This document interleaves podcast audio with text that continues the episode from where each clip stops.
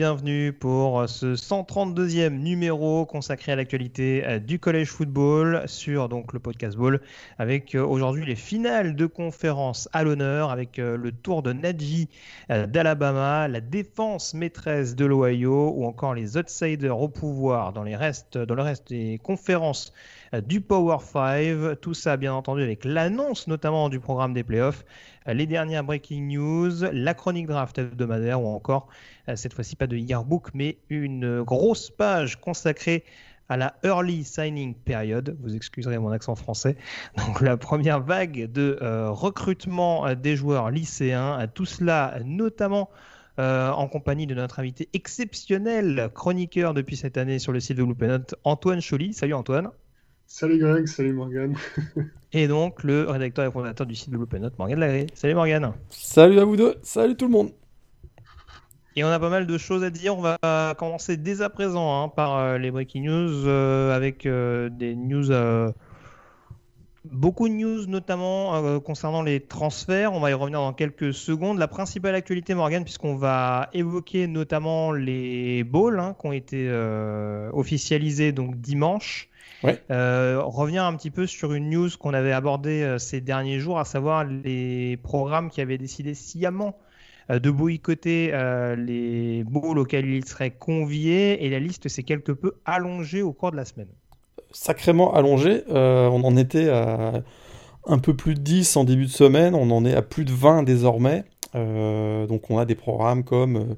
est-ce que je est-ce que je fais la liste hein, Mais on a des programmes comme Boise State, Boston College, Florida State, Michigan State, Minnesota, Penn State, euh, Stanford, UCLA, USC, Utah, Virginia, Virginia Tech, Washington, il y en a d'autres, euh, qui ont donc euh, tous opt-out, en plus auxquels s'ajoute LSU bien sûr, qui s'était auto-sanctionné, vous vous souvenez. donc du coup, ben, on en est à plus de 20. On se retrouve avec South Carolina qui a 2-8 qui fait un bowl, quoi. Ah bah écoute, c'est ça, c'est ça, ça, la beauté, quoi. c'est ça. C'est ça, donc euh, du coup, pas avec Shane Beamer a priori sur, sur la touche. Non, c'est pas encore d'actualité. Pas, encore a priori, euh, pas encore a priori. Non, ce qui fait qu'on a, on a vu quand même l'annonce, la, hein, oui, des balls effectivement, euh, qui a déjà été faite. Donc hier, on va peut-être en reparler. Ouais, on en reparlera tout à l'heure, bien entendu, après avoir analysé les, les résultats. on a des news également coaching, avec notamment une prolongation du côté de la Sunbelt et deux embauches officielles de coach au niveau du Power 5. Jamey Shadwell, coach de Coastal Carolina, qui était, euh, qui était convoité. C'est vrai qu'après cette belle saison et voilà, cette incroyable réussite et, cette belle histoire de Coastal Carolina, on se demandait s'il allait pas être sollicité hein, par des programmes du, Power 5 notamment. finalement, il a, il a re-signé jusqu'en jusqu'en 2027. Donc c'est plutôt une bonne nouvelle pour, euh, pour Coastal Carolina qui pourra compter sur un peu de stabilité. Alors les deux embauches, une dont on avait déjà parlé parce que c'était un candidat euh, un peu prévisible, hein, un ancien étudiant euh, de la fac de Vanderbilt, donc Clark Lee, le coordinateur défensif de Notre-Dame, file du côté donc des Commodores de Vanderbilt. Et, l'autre. Ça, ça doit te faire mal, j'imagine. Ah bah ça, ça, doit, ça va faire un peu mal à la défense de Notre-Dame. Je me demande d'ailleurs si ça n'a pas eu un petit effet sur. Euh, on en reparlera oh. tout à l'heure, mais. Oh d'accord, oui. Dans la préparation, on va dire que. Ça a même eu un effet sur l'attaque. Effectivement, ça a eu un effet sur l'attaque aussi. et, le, et, le, et la deuxième embauche, ah, ça, ça va te faire plaisir. Ouais. Parlant de belle attaque. En parlant de belle attaque. Écoute, il fait son retour dans la Big Ten. Brad Bielema, ancien coach euh, de Wisconsin, de retour à Illinois. Pour Illinois, c'est quand même un, beau recrutement. Oui, c'est sexy, c'est quand même pas mal.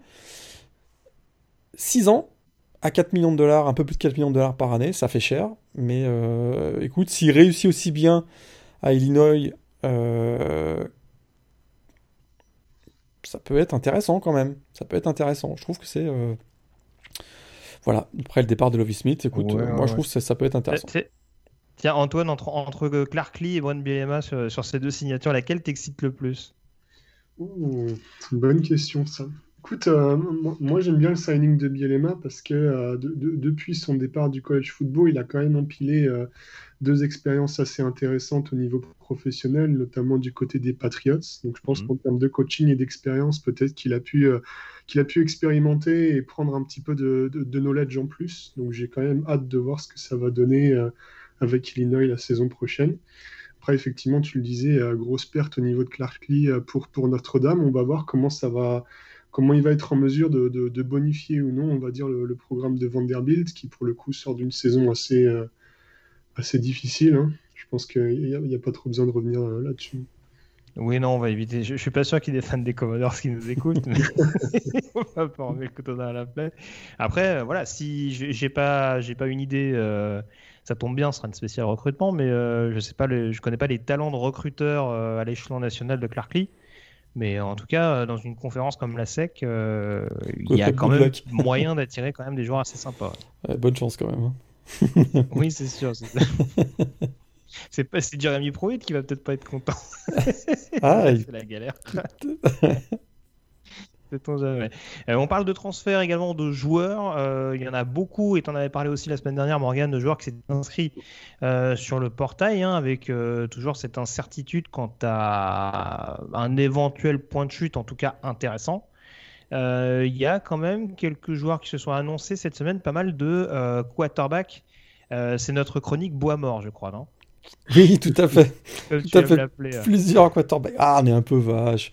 Mais Charlie Brewer, un quarterback senior euh, qui a fait 4 ans hein, du côté de Baylor et qui euh, bah, finalement a décidé euh, de quitter son Texas natal pour aller rejoindre Utah. Choix un peu surprenant ou pas. C'est vrai que Utah a récupéré Jack Bentley l'année dernière donc de South Carolina, mais ça arrive, l'annonce arrive à peu près 24 heures après l'annonce du transfert d'un quarterback déjà très prometteur, Jack Jackson donc du côté de qui venait de Texas. Donc là, il va y avoir embouteillage au poste de, quarterback, mais euh, on, lui souhaite, on lui souhaite bonne chance. Notamment, ça a été une des, plus grosses annonces d'hier. Il y en a eu, il y en a eu quand même quelques-unes. Euh, il y en a eu quelques autres aussi, ouais. Bah, il y a un autre quarterback 80 points de chute, c'est celui de Temple, c'est ça, Anthony Rousseau? Exactement, Anthony Russo euh, qui donc quitte Temple pour aller du côté de Michigan State. Ça sent la fin hein, pour Rocky Lombardi. faut dire qu'il bon, il a eu, il a eu, on va dire qu'il a eu une carrière un peu chaotique hein, du côté des Spartans, que ce soit dans son rôle de backup ou généralement euh, euh, quand il rentrait l'année dernière, il flinguait les drives. Ben là, cette année, c'est encore plus, ça a été encore plus difficile. on va dire qu'il a tout donné à Ann Arbor et puis après, il a fait bon, allez, c'est mon jubilé, les gars. Je, laisse Tony prendre le relais, mais euh, c'était pas mauvais quarterback, Anthony Rousseau. Hein, mais bon, c'est c'est un peu les mêmes philosophies offensivement. Euh, Temple et Michigan State, ça balance pas que 500 yards à la passe, quoi. Tout à fait. Donc, euh, ce sera principalement un game manager pour les, pour les Spartans pour une année. Du coup, on parlait de la fameuse euh, règle hein, liée à la crise sanitaire qui permettait aux seniors de revenir l'année prochaine. A priori, c'est quand même le cas pour Rousseau et pour, et pour Brewer. Exactement. En l'occurrence. Exactement. Euh, pas mal de joueurs alors qui n'ont pas trouvé de point de chute à l'instant où on se parle. Il y a des noms assez intéressants, mine de rien. Alors Jack Cohen en avait parlé en début de saison, le, quarterback de Wisconsin qui s'était blessé avant le début de la campagne. Euh, derrière, Golden Graham a relais. Pour plus ou moins de succès d'ailleurs, hein, parce que Wisconsin finit avec une fiche, finit avec une fiche négative. Mais bon, ils ont, une, ils ont eu une saison un petit peu tourneboulée par les, par, les différents événements justement liés, liés à la Covid. Euh, autre quarterback, il y, a Jared, Guarantano de Tennessee quand même. Et ça, je sais que ça attriste euh, beaucoup de fans des Volunteers. Je pense qu'il y en a plus que ceux des Commodores qui nous écoutent. Ouais, ça c'est sûr que ça, devenait compliqué pour lui. Et euh, bah, déjà depuis trois ans, c'est compliqué pour lui, on va le dire, on va le dire franchement. très inconstant, capable de faire des très bons matchs comme, comme d'exploser à peu près 75% du temps. C'est sûr que là, l'arrivée d'Harrison Bailey l'année dernière au recrutement, ça rendait compliqué sa tâche et euh, bah, il a perdu tout simplement son statut de titulaire. Donc, euh, euh, il a annoncé son, il a annoncé donc son transfert à peu près 5 minutes après la fin du match contre Texas A&M samedi. Donc. Ouais, comme quoi on, sent qu'il était, qu'il était attaché au fait de rester coûte que coûte à Knoxville. et puis les autres quarterbacks également un peu glamour, si je peux parler ainsi. On a Grande Gunnel à Arizona, qui n'a pas fait une saison infamante, hein, notamment statistiquement. Hein. Après, euh, le niveau de l'équipe est ce qu'il est, donc euh, Mais on avait vu que ça s'incorporait un peu mieux à ce que voulait mettre en place Kevin Sumlin. Ouais. On imagine que le changement de coaching staff du côté des Wildcats, c'est pas étranger à sa volonté de vouloir aller voir ailleurs. Euh, Endon Hooker également du côté de Virginia Tech, ça c'est un poil plus surprenant parce qu'on l'avait vu bien finir notamment l'année dernière à la tête des Hokies. Tout On sait qu'il a été un peu concerné notamment par, le, par, le, par la Covid en début d'année. Ouais. Et que bon, ses performances ont été un peu en dents de scie en fin de saison régulière derrière. Ouais. Euh, D'ailleurs, je crois qu'il y a Doug- Nestor aussi, son, son garde également, qui s'est euh, qui s'est inscrit. Donc euh, voilà, il y a peut-être des bonnes affaires à ce niveau-là à faire offensivement euh, du côté de Blacksburg. Et puis côté running back, Isaiah Bowser du côté de Northwestern, qui avait fait une grosse saison il y a deux ans, blessé l'année dernière, qui était plus vraiment le coureur principal cette année du côté de, j'ai oublié le Evanston, le Exactement. campus de, Northwestern. Ouais. Donc euh, bon, on va essayer de, on va voir à peu près euh, où il trouvera un point de chute, mais ça reste quand même un running back assez intéressant, ou en tout cas un coureur parfaitement capable d'être un bon numéro 1 dans un autre programme universitaire. Tout à fait. Et euh, on en a oublié un aussi. Je crois que euh, notre ami Dwayne Matisse est- a été transféré à Temple. Ah, oui. Ah, donc il va remplacer Antonio Rousseau. Ouais, tout à fait. Celui-là, euh, ça a été annoncé il y a une semaine, mais je pense qu'on n'en avait pas parlé la semaine dernière. Non, non, non, mais tu fais bien, ouais. Dwayne Et Matisse, puis, bien sûr, c'est Mac- Mackenzie- mémorable à Georgia. hein. Ouais, pas, ouais, ouais, ouais. On pourra en reparler tout à l'heure peut-être aussi. mais euh, et, et on a, et on avait parlé aussi de Mackenzie Milton, bien sûr, qui est transféré à Florida State, de UCF à Florida State. Ouais, vous, vous parliez de Virginia Tech avec Endon Hooker. Il me semble que j'avais vu- aussi vu passer Quincy Patterson, le, le- le Oui. backup, qui est parti des Hokies et qui allait du côté de la FCS avec euh, North, Dakota, North Dakota State, il me semble. Tout à fait. Oh, dis donc. Ouais, mais il D'accord. pourra pas jouer ce printemps. hein, J'ai lu ça. euh, il pourra pas jouer. euh, il sera pas éligible pour la saison de FCS au printemps. Il ne pourra jouer que l'année prochaine. Effectivement, Ouais. c'est un- une annonce assez curieuse, ouais. Et euh, du coup, je parlais de Grand Gunnel également. On a Stanley Berry, le receveur principal d'Arizona également, qui quitte le campus, enfin qui a demandé en tout cas. Donc, euh, petite refonte, hein. je sais pas qui sera le prochain head coach, mais euh, va quand même y avoir un, effectif relativement rajeuni à, développer en attaque pour, pour prendre la relève de, Kevin Sumlin. On a fait le tour, bah, on peut désormais s'intéresser aux résultats avec notamment les finales de conférence. C'est parti.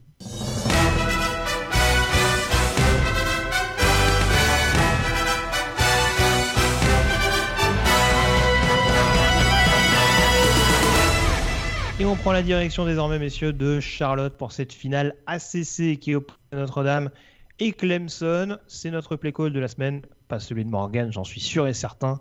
La victoire des Tigers, victoire 34 à 10. Morgan dans ce remake de la finale atlantique. Euh, on s'attendait à une équipe de Clemson un brin revancharde hein, par rapport à sa défaite en double prolongation euh, du côté de South Bend. Ça a été presque plus que ça. Quand c'est une équipe relativement énervée des deux côtés du ballon, ça devient rapidement un joie pour l'adversaire. Ah, par où commencer?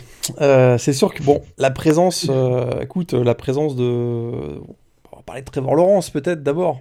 Hein, c'est vrai que c'était, il avait été absent lors de, ouais. Ouais, il avait été absent lors du, donc de la, la défaite 1-47-40 euh, du mois de novembre. C'est certain que, euh, même si Bougalele, on l'avait dit à l'é- à à l'époque, hein, n'avait pas fait un, mauvais match hein, du côté de South Bend, mais là c'est sûr qu'il donne le tempo. euh, et c'est- voilà, il, est, il a pris une nouvelle dimension depuis la saison dernière. hein. C'est vrai qu'il est toujours extrêmement adroit, une lecture de jeu parfaite. Il, est en total contrôle dans la, derrière, sa ligne, euh, derrière sa ligne offensive, mais en même temps il est capable de gagner des yards au sol, quoi. Et c'est sûr que euh, bah, ont eu voilà, ils ont eu un premier drive, euh, ça a été un petit, petit peu difficile en tout début de premier quart-temps, mais dès qu'il a commencé, dès qu'ils ont commencé à, à dérouler leur, leur, leur système de jeu, ça a fait très très mal avec euh, bah, voilà, deux, deux longs touchdowns notamment pour euh, Amari Rogers, un autre pour AJ Williams, le, le true freshman dont on va beaucoup parler à mon avis la saison prochaine et dans deux ans. Mm. Et puis euh, Travis Etienne aussi qui fait un, voilà, qui fait un big play en, en première mi-temps sur un- une longue course. 24-3 à la mi-temps, voilà, c'était plié. On avait vraiment l'impression de revoir euh, ben, les, le même, après le même scénario que ce qu'on avait vu en demi-finale des playoffs euh, il y, y a- quelques années. Quoi. Ouais, non, c'est sûr. Après, euh, moi, ce qui m'a vraiment étonné, c'est que. Alors, oui, il y a le big play de Travis Etienne, c'est sûr. Euh, on sait que Notre-Dame, cette année, défensivement, a une grosse réputation de réussir à stopper le jeu au sol. Et on a presque l'impression qu'offensivement, euh, Dabo Sweeney le coaching staff, ont dit bah c'est pas grave. Vous êtes capable éventuellement de stopper le jeu au sol. Bon, on va voir ce que vous allez être capable de faire sur le jeu aérien. Et c'est aussi ce qui fait qu'on s'est retrouvé rapidement à avoir une utilisation euh, assez fréquente, je trouve, du jeu à la passe, alors qu'il n'y avait pas forcément besoin de, prendre énormément de risques, à mon sens. Et je pense que justement, cette euh, volonté de tester Notre-Dame dans le domaine aérien, ça a permis justement d'ouvrir les fameux espaces dont tu parles et justement d'obtenir les deux, fameux, les, les deux touchdowns longue distance avec des boulevards plein centre pour, euh, pour Etienne et Laurent. C'est vrai que c'était un pari un petit peu risqué malgré tout. Et ça a été, je trouve, assez concluant pour, pour cette attaque de Clemson. Effectivement, avec une ligne, euh, une ligne offensive hein, qui a été bien solide, qui a fait son, un de ses meilleurs matchs euh, de la saison, absolument, que ce soit en pass protection ou en run protection. Effectivement, on a vu quelques petites carences. Euh, en tout cas, les match-up 1 contre 1, ça a été clairement à, à, en désavantage de, Notre-Dame sur, sur ce match-là. Je parle pour le, le, les backfield, le backfield défensif. Et ouais, Sean Crawford hein, notamment, et il, il a, ouais, sur le touchdown à Mary Rogers, ça a été dur pour lui.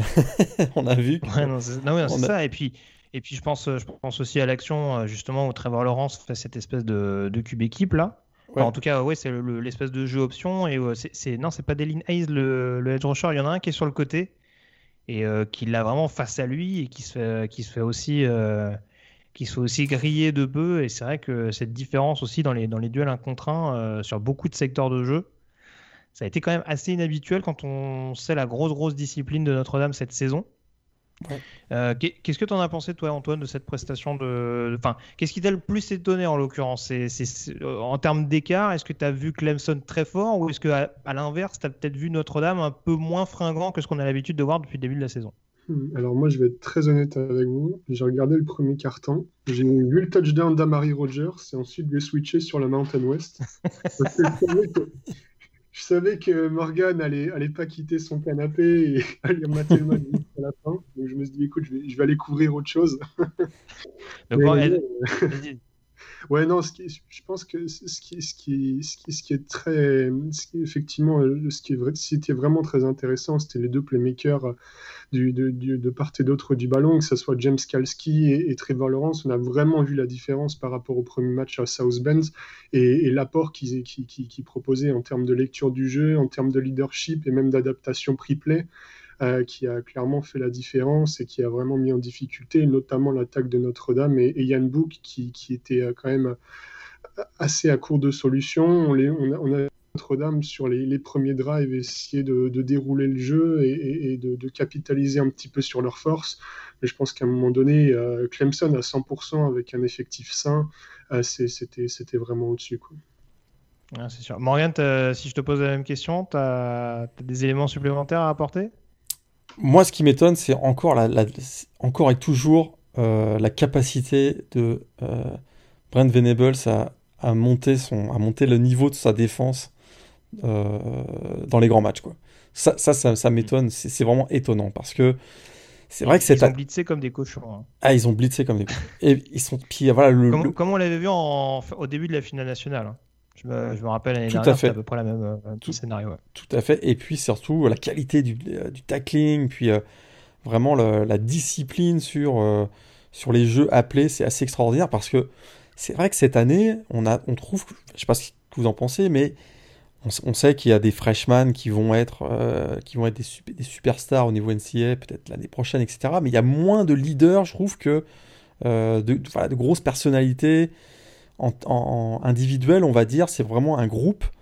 Et euh, il mmh. y a des joueurs qui ont. Écoute, euh, c'est vrai que euh, les Landon Sanders, Sheridan Jones, c'est pas forcément des deux sophomores, c'est pas des, forcément des joueurs qu'on avait identifiés en début de saison. Je parle là au niveau du backfield défensif ou sur le front fort, ben, c'est vrai qu'on on, on connaît les Braylon Spe Spector, etc. Mais c'est pas forcément des joueurs qu'on avait imaginé comme être des, voilà, des, des joueurs qui fassent basculer un match. Et c'est le cas, hein, je trouve que cette année, voilà, ils sont vraiment très très costauds.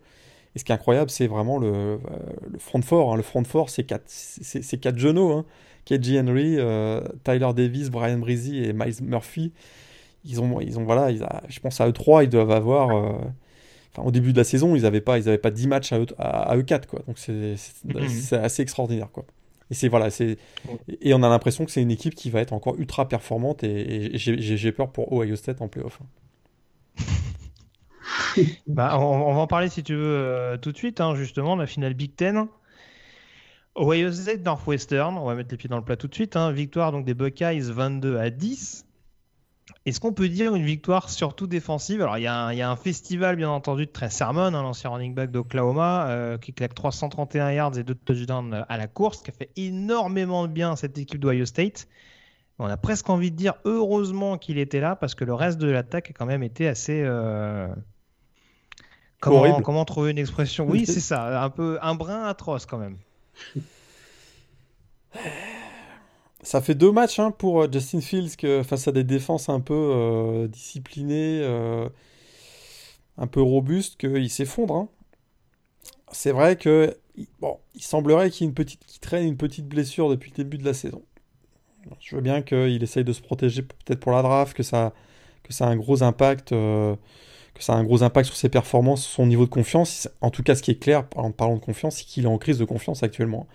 Écoute, il fait 12 sur 27. Voilà, je récupère les stats 12 sur 27, 114 yards à la passe, 2 interceptions, seulement 35 yards au sol. C'est quand même celui qui devait donner le tempo, euh, qui doit donner le tempo à, son, à son attaque. Ça n'a pas du tout été le cas. Du coup, c'est une équipe qui s'est retrouvée menée 10-6 à la mi-temps et sans. Euh, s'ils avaient été euh, face à une équipe de, Northwestern qui, aurait été un peu plus opportuniste offensivement, et ça aurait pu être la catastrophe pour Ohio State. Il y a eu un bel ajustement en deuxième mi-temps, c'est certain, avec le. Voilà, on a donné les clés à Trey Sermon très clairement, puisqu'on voyait que Justin Fields, ça fonctionnait pas, et que ça, a très bien fonctionné. Hein. On Trey Sermon, il fait quand même un match euh, hallucinant, 331 hein. yards euh, au sol euh, en finale de conférence, c'est absolument hallucinant. Il réussit donc la meilleure même performance de tous les temps du programme de Ohio State, et on sait que au niveau des running backs, il y en a eu quand même des il y en a eu des sympas hein, du côté de Ohio State, les Archie Griffin, Eddie George, Ezekiel Elliott, etc. Donc très Sermon, il fait vraiment quelque chose d'énorme. Maintenant, euh, je pense pas qu'il ressorte de ce match euh, très rassuré Ohio State. Ah bah non, c'est sûr que pour les mettre en... Enfin, là, en l'occurrence, il gagne une place, il se retrouve troisième. On sait pourquoi, c'est plus pour déterminer le, dernier carré.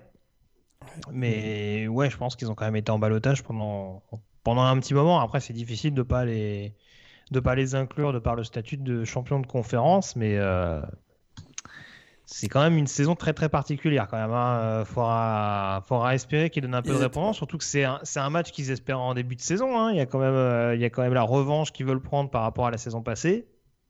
Ouais. Faudra, faudra espérer, mais là, la, différence de, ouais, la, différence de niveau, euh, a l'air un peu plus. Peut-être qu'ils auront un peu plus de jus que Clemson, si on prend la logique d'un point de vue calendrier un peu plus léger, mais c'est peut-être le seul point où je les vois euh, vraiment avoir l'ascendant sur les Tigers à l'heure actuelle. Euh, et encore, quoi. mais oui, oui, effectivement, ils ont un peu moins de matchs, donc, euh, mais ils font peut-être moins de rythme aussi, moins de moins d'automatisme. On peut aussi voir sur, on peut aussi voir ça de cette façon-là, quoi. Pour ce match face à Northwestern, pour être honnête, ils avaient quand même, ils étaient privés de 22 joueurs quand même. Hein. Je sais pas si vous avez suivi ça, mais c'est vrai que dont Chris O'Leary, il y avait Baron Browning aussi qui était absent. Marcus Hooker, ils avaient leur punter qui était absent. Euh, Drew Chrisman qui est quand même un des meilleurs punters du pays. Donc bon, faut quand même faut quand même regarder les choses euh, en face. Ils étaient très diminués pour ce match, mais les playmakers qui devaient euh, qui devaient jouer leur rôle, notamment Justin, notamment Justin Fields, n'ont pas assuré leur, leur statut et on peut quand même se poser des questions. C'est vrai qu'ils ils sont invaincus, sont champions de Big Ten. Euh, voilà, dans, les critères de sélection pour le comité de sélection, hein, être, champion de conférence, c'est un, un, gros point favorable. Donc ça les a aidés, euh, assurément, parce que euh, sur, la, sur les prestations d'ensemble, écoute, sur leurs six matchs, ils ont peut-être fait un ou deux matchs où ils ont été ultra dominants, mais le reste, ils ont eu des trous. On se souvient face à Rodgers, hein, mm. ça n'avait pas été. oui, ils, avaient gagné largement. Mais il s'était fait bouger quand même par Rutgers. On, on rappelle le match euh, aussi face à Indiana. Donc, je trouve que le, le parcours est pas sans faute du côté d'Ohio State, euh, malgré leur titre de champion, quoi. champion de Big Ten. C'est ça, il faudra voir éventuellement ce qu'ils peuvent apporter à Clemson, mais oui, en effet, c'est pas, c'est pas foufou euh, à l'heure actuelle. une équipe pour qui ça tourne plutôt pas mal pour l'instant, en tout cas offensivement, hein, ça a été quand même plus performant qu'Ohio State, c'est Alabama dans la conférence sec. L'Empire sera donc numéro 1 de ces derniers carrés. numéro 1 invaincu. ça n'a pas été toujours évident face à Florida, mais victoire quand même.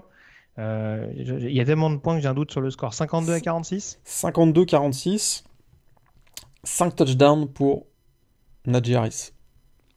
vraiment le grand, le grand héros de ce match, euh, qui lui aussi bat le record de, de la finale de conférence euh, ACC, donc avec ses 5 touchdowns, hein, puisqu'on avait Trey Mason en 2013 qui avait réussi 4, si je me souviens bien. Écoute. Euh, la première mi-temps, elle est écœurante pour la, pour la défense de Floride. Ouais, c'est sûr que c'est sûr qu'ils savent c'est quoi 28-10 puis 35-17 si je me souviens bien. Genre le dernier touchdown, ils ont quoi? Ils ont, ils ont 25 secondes? J'exagère un peu, mais ils ont 25 secondes, ils remontent 60 yards, quoi. c'est ça, c'est sûr que ça finit 52-46, ça finit euh, avec un quatrième carton qui est vraiment euh, passionnant parce que c'est voilà, les deux équipes se rendent coup pour coup, etc. Mais je sais pas ce que vous en pensez. À aucun moment dans ce match, j'ai douté qu'Alabama allait être champion.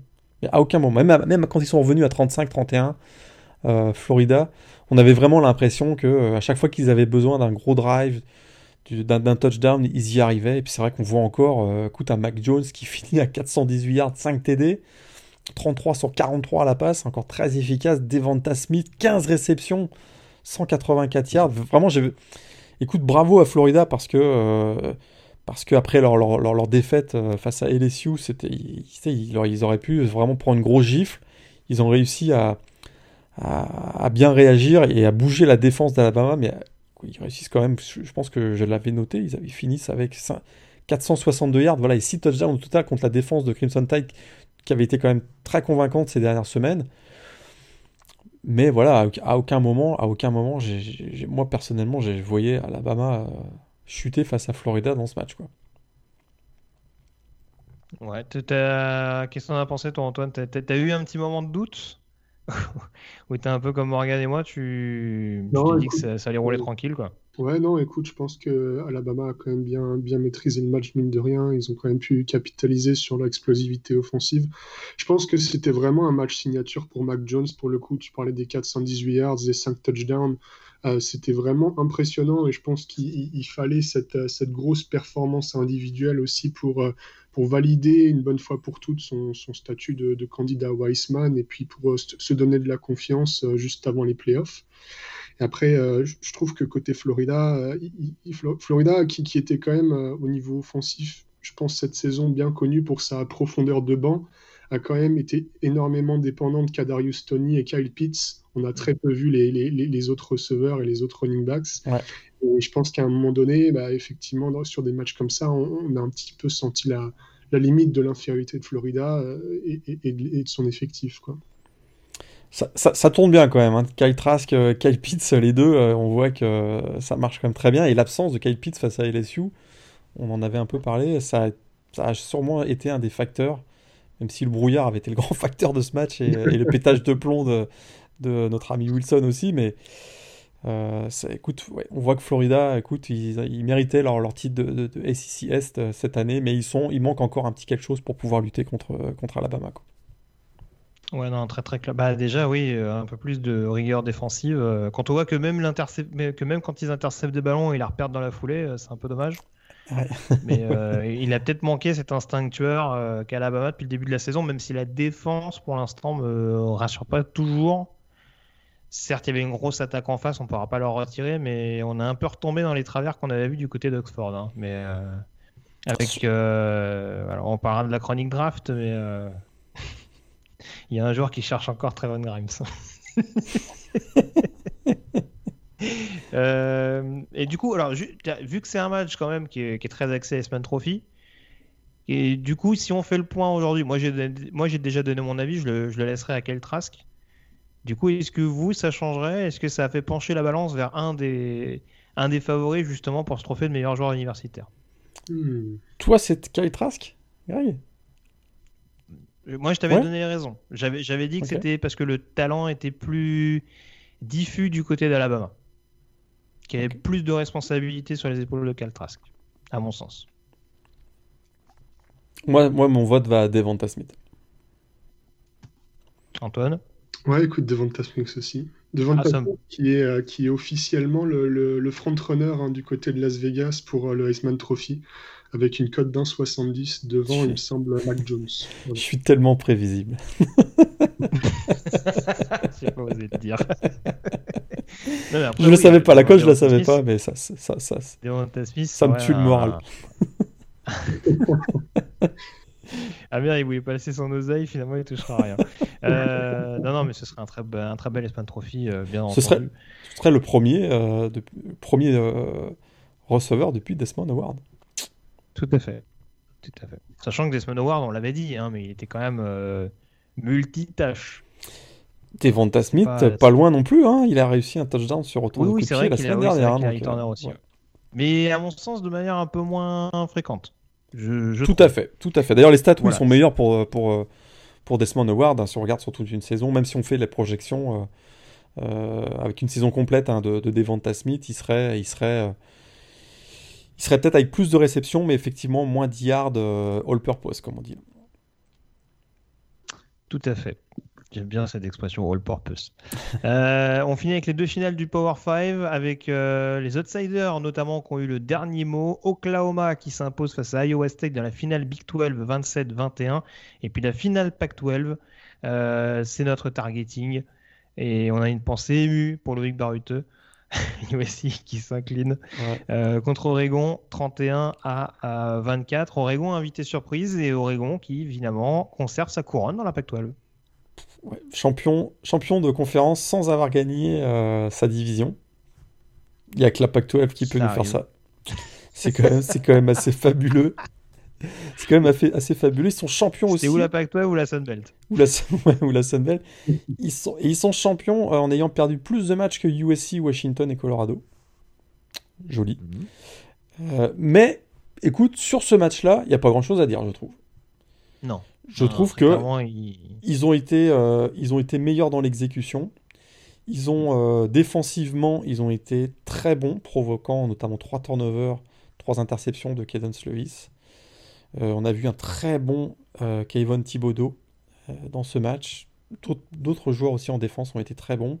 Et puis, ils ont eu, ils ont eu l'audace hein, de faire, de, coûte, de créer un peu la surprise de, en faisant jouer Anthony Brown.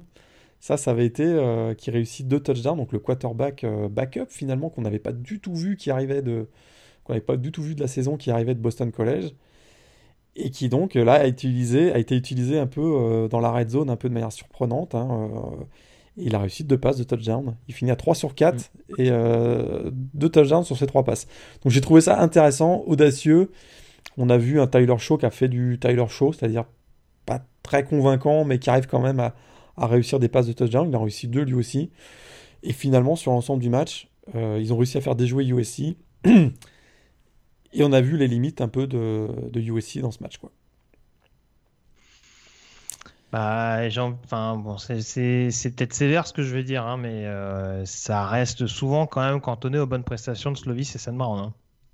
C'est exactement, hein, c'est ça les limites. ouais. C'est ça les limites. Voilà. Et là, en l'occurrence, oui, comme tu dis, euh, c'est vrai que ça n'a pas sauté aux yeux toute la saison, mais quand la défense d'Oregon est impliquée euh, de A à Z, notamment sur les lignes, ça devient compliqué de les prendre à défaut. hein. Donc euh, là, Slovis et sa ligne ont quand même passé un- une assez mauvaise soirée.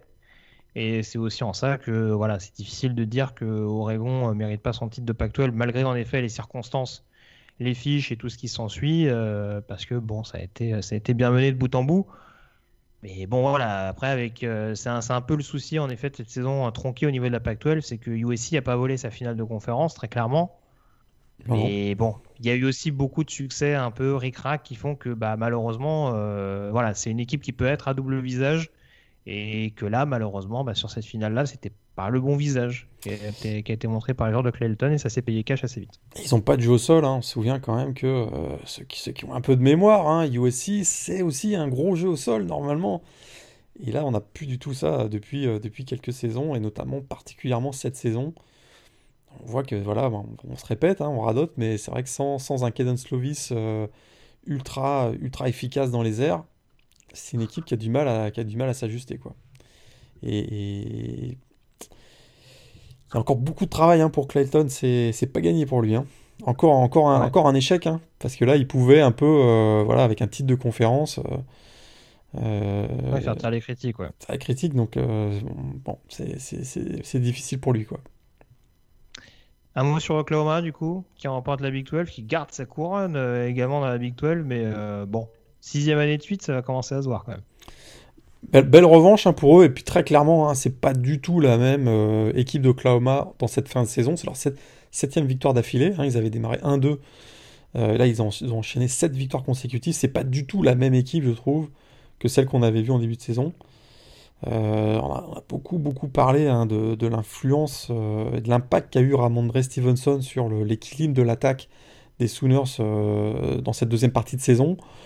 On a aussi oublié peut-être que Spencer Rattler c'était un true freshman et je, trouve qu'il est vraiment plus en plus en contrôle de l'attaque hein, maintenant. On voit qu'il a développé certains automatismes avec, euh, avec ses receveurs, particulièrement euh, Marvin Mims notamment qui a réussi un, un super touchdown de 45 yards euh, qui avait, qui l'avantage 17-0 à, l'équipe face à, face Défensivement, hein, ils ont, euh, pendant trois quarts temps, ils ont été très solides. On a vu exactement ce qu'on avait vu depuis un mois, c'est-à-dire une équipe en gros, gros progrès. Alex Grinch, le coordinateur défensif, a fait un gros boulot hein, pendant la saison. Mais ils se sont fait peur. Hein. Ils se sont fait peur sur le quatrième quart-temps parce qu'il y a eu un comeback euh, initié par Brissy Hall, notamment le running back euh, des Cyclones, qui a été en difficulté pour ce match, mais qui a été, voilà, qui a, été clutch, qui a été, qui bien, qui a bien terminé les drives avec deux touchdowns dans ce match. Et puis voilà, hein, ce match de Brock Purdy euh, résume à peu près toute sa carrière depuis le début de, depuis le début de son arrivée en NCS.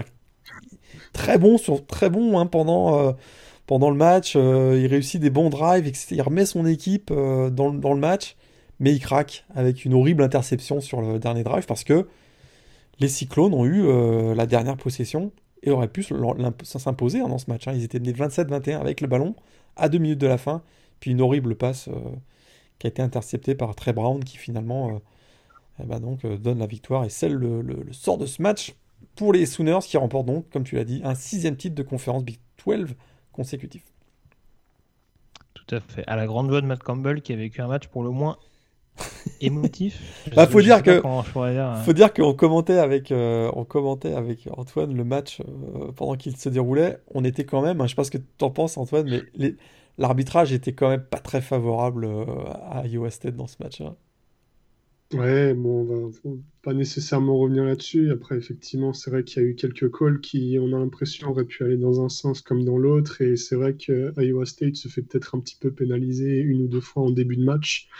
Et ça a effectivement bien fait sortir de ses gonds euh, Matt Campbell, pour le coup, qui, qui a bien pointé du, doigt l'arbitre euh, au sens littéral du terme.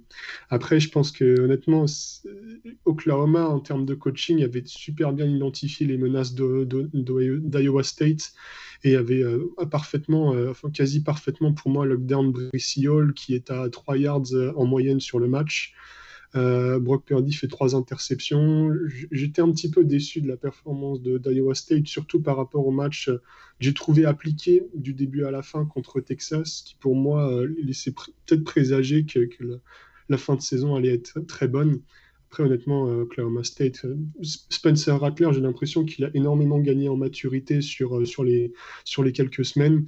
Et puis, on a vu certains, certains joueurs confirmer. Enfin, moi, je suis, par, par, exemple, je suis totalement fan d'un joueur comme Marvin Mims, dont on ne parle pas forcément, qui est aussi un true freshman et qui fait encore 100 yards et un touchdown avec cette réception sur ce match-là et qui a été vraiment déterminant et qui est capable de dynamiter les, corners d'Iowa State.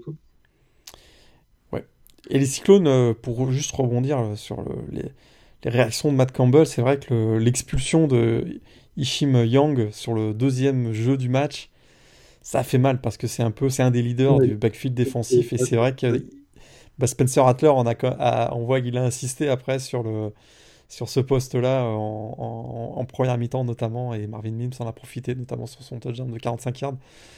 Donc ça, ça a fait mal. Et je pense que Matt Campbell a été, il y a eu oui quelques calls un peu euh, controversé, mais cette expulsion hein, de Ishim, euh, Ishim Yang, ça a, fait, ça fait vraiment très très mal aux Cyclones en début de match. très tôt dans le match, quoi. Très tôt dans le match, ce qui fait que si plus de trois cartons, tu es obligé de jouer sans, sans, ce joueur qui est vraiment très précieux, qui est encore super jeune. Et effectivement, ça les a bien plombés. Surtout qu'effectivement, malgré le fait qu'il soit freshman, c'est déjà un, un, très prometteur leader vocal dans, dans, dans, parmi les defensive backs. En effet, ouais. Donc, euh, bon, en tout cas, c'était c'est déjà une progression pour Iowa State cette saison. Il euh, faudra voir s'ils arrivent de nouveau à titiller Oklahoma l'année prochaine. Après, fin, de cycle, euh, pour Iowa State, donc ça va. Enfin, on aura le temps d'en reparler pendant la saison, hein, mais peut-être Formel sur le départ, Brock Purdy qui devrait partir à la draft. On ne sait pas trop dans, dans, quel état on va retrouver les Cyclones l'année prochaine, quoi. Ah, il va falloir trouver un nouveau pizzaiolo, je suis d'accord. Pardon. Euh, J'ai réussi à être discret sur Brock Purdy, ça c'est pas vu. Euh, on va juste, euh, juste, alors, juste contextualiser, puisqu'on a parlé du groupe of five. Coastal Carolina, Louisiana, donc purement et simplement annulé. Ouais. Du coup, c'est co-champion ou c'est Coastal Carolina? C'est co-champion, ouais. Co-champion officiellement.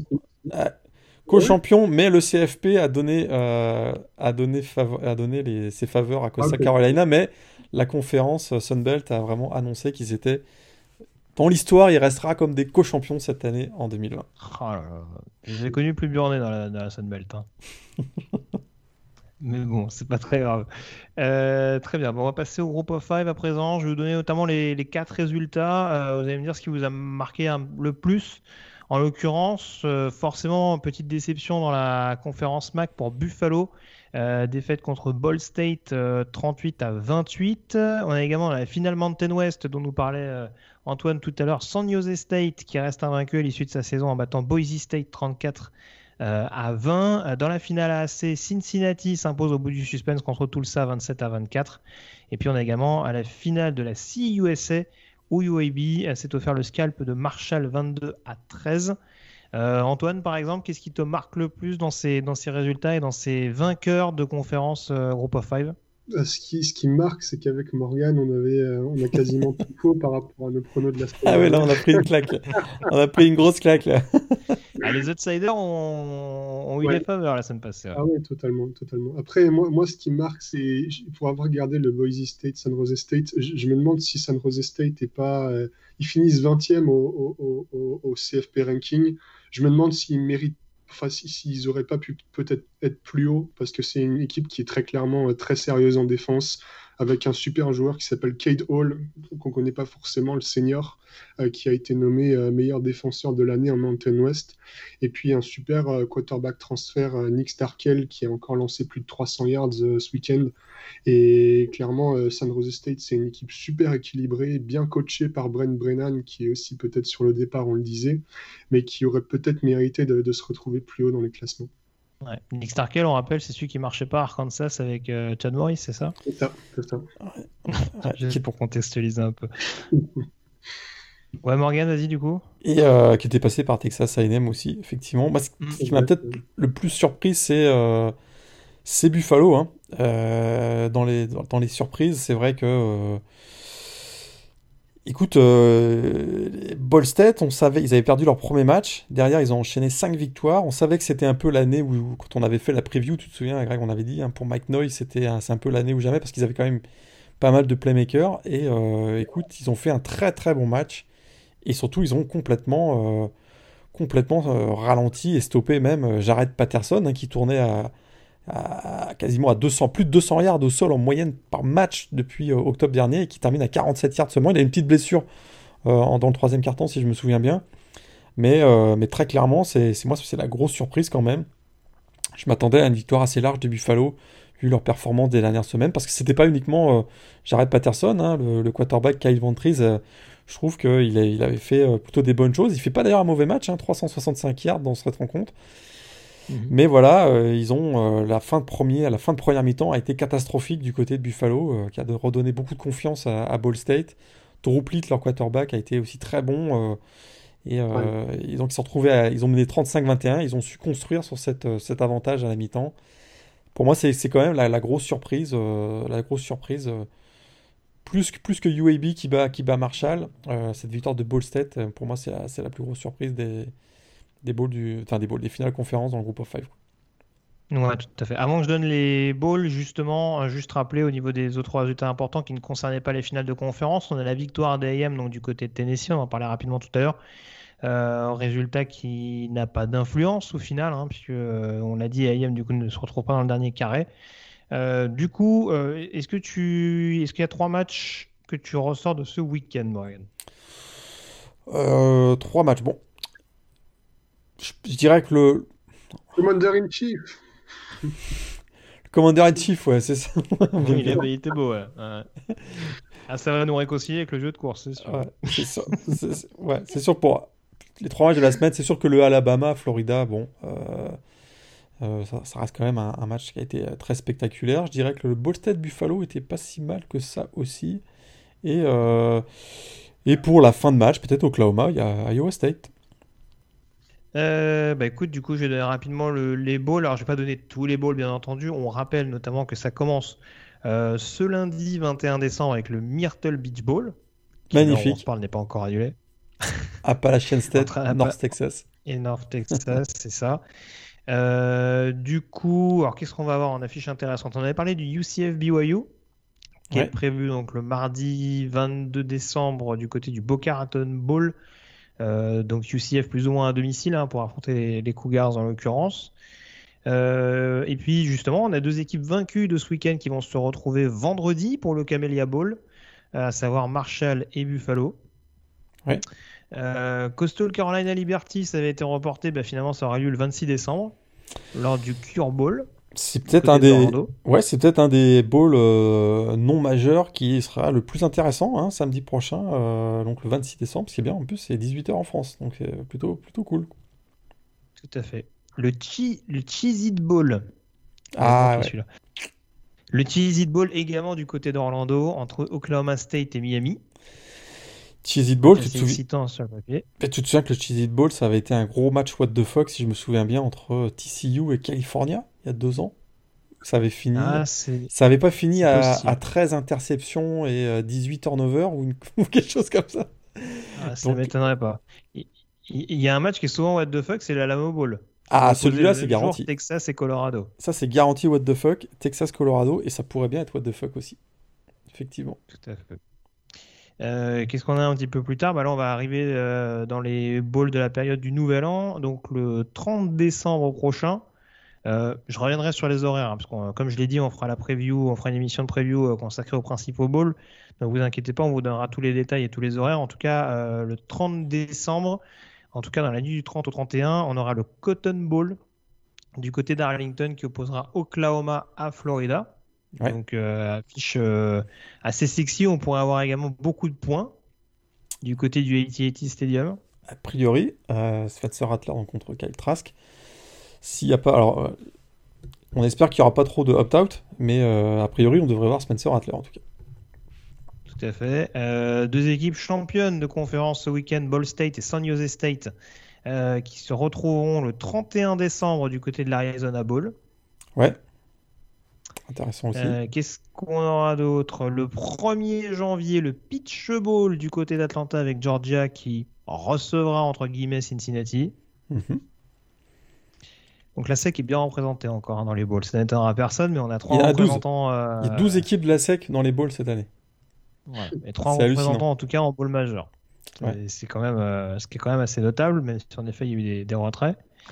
Euh, Auburn Northwestern, ça justement c'est une équipe de la c'est un peu plus en retrait, mais bon ça reste le Citrus Bowl quand même. Toujours du côté d'Orlando, on rappelle qu'il y a à peu près 18 bowls du côté du Camping World Stadium.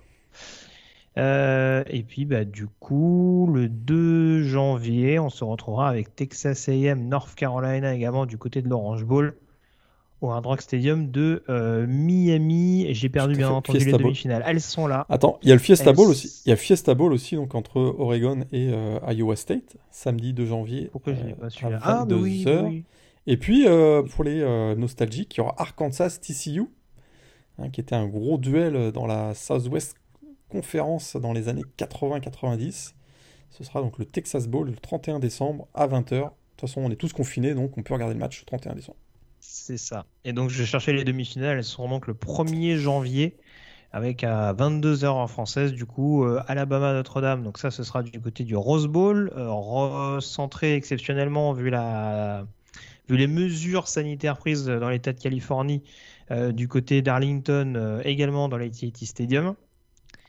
Donc le Rose Bowl, Alabama, Notre-Dame, et puis un petit peu plus tard, donc dans la nuit du 1er au 2 à 2 h du matin, le Clemson Ohio State, le remake qui, qui aura lieu du côté du Superdome de la Nouvelle-Orléans, un stade que connaît plutôt pas mal Clemson, puisque c'est là-bas qu'ils s'avait perdu notamment la finale nationale l'année passée. Alors, avec une finale prévue le 11, pour être précis, du côté du Hard Rock Stadium de Miami. 11 janvier. on se fait un petit 5 minutes sur qu'est-ce que vous avez pensé du, top 4 du comité de sélection. Est-ce que est-ce qu'il y a controverse ou pas Je ne sais pas. Moi j'ai dit, hein, Ohio State, je suis quand même. Euh, je sais pas. Franchement, euh, c'est très con comme explication, mais euh, ne serait-ce que par rapport à ce qui a été mis en place par la Big Ten, c'est parti d'une posture qui était louable. Le fait de protéger absolument les athlètes, mais le fait de voir que tu fais une moitié de saison en occultant du jour au lendemain justement la santé de tes athlètes en disant bah attention, il y, y, a quand même des enjeux économiques qui sont importants, il faut absolument qu'on joue à l'automne, etc., euh, où finalement tu mets des prérequis en place et où tu dis bah finalement les prérequis on s'en fout. Tu vois, ça fait un peu euh, le truc de dire bah finalement organisez-vous comme vous voulez. Euh, si votre équipe elle est costaud, bon, en tout cas sur le papier, si votre équipe elle est un peu glamour, vous pouvez jouer trois matchs et puis prétendre prétendre au playoff quoi. C'est un peu puis même sur, même sur, le, sur le terrain, on l'a dit à plusieurs reprises, euh, je suis même pas sûr qu'ils méritent leur place. Quoi. Euh, alors on peut pas, on va peut-être parler du groupe of five et, et, le fait qu'ils semblent bah être, définitivement exclus d'avoir la, oh bah possibilité. mais, ça, on le savait déjà. Là. C'est pas, c'est, pas depuis cette année. J'ai l'impression que tout le monde se réveille depuis cette année en disant mais c'est pas possible le groupe of five. Pourquoi? Mais souvenez-vous la première année la première année, un programme comme TCU s'était fait dégager des playoffs alors qu'il méritait d'y aller. si vous ouais, ouais, enfin bon, ça restait de la Big 12 quand même. depuis... Ça restait de la Big 12, bah, il y avait la problématique de la finale de conférence. Mais c'est le même raisonnement. pas totalement d'accord. Oui, oui, non, mais on, est d'accord. Après, j'étais pas totalement d'accord sur le côté, euh, tu vois, Ohio State avait été un peu bâché, alors que pour le coup, euh, ils avaient mis une fessée qu'une à Wisconsin en finale de conférence. Je veux dire, on peut pas dire non plus que leur présence était, euh, était, était galvaudée. Là, franchement, euh, ok, il faut tenir compte des différents paramètres de cette saison qui restera euh, unique en son genre. Ouais, moi, c'est, moi à choisir, moi je ne comprends pas. Par exemple, euh, ok, on me dira ils sont pas finalistes, ils sont pas vainqueurs de conférence, ils sont pas finalistes de conférence. Mais je suis désolé, et AM ils perdent un match cette saison à Bama quoi. faites jouer Ohio State à Bama, on va voir ce que ça va donner. Très clairement, bah, vraiment entre s'il y a un débat pour une quatrième place, admettons que Alabama Clemson, Notre-Dame, bon, peut-être intouchable. Le, débat entre, entre effectivement euh, Ohio State, Texas AM et Cincinnati, dans ces trois-là, Ohio State, je les mets troisième. Hein. Bah, dans, ce groupe-là, moi j'hésite entre Cincinnati et Texas AM. et, j'irais peut-être prime au, au, titre de champion. C'est d'ailleurs un des critères euh, euh, très important dans le, pris en compte par le comité de sélection. Hein. Il quand tu es champion de ta conférence, c'est un avantage. Du coup, j'aurais peut-être été du côté de Cincinnati. Mais effectivement, je suis d'accord avec toi, Texas A&M fait une très grosse saison. Cincinnati, moi, c'est la finale de conférence qui m'embête un peu. Parce que tout ça a fait une bonne saison au final, mais... Euh, je pense que la conférence américaine, elle est sous-estimée alors que c'est une très bonne conférence. Ils ont mis une claque à UCF, Ils, ont, ils ont bougé Memphis, ils ont, ils ont torché SMU.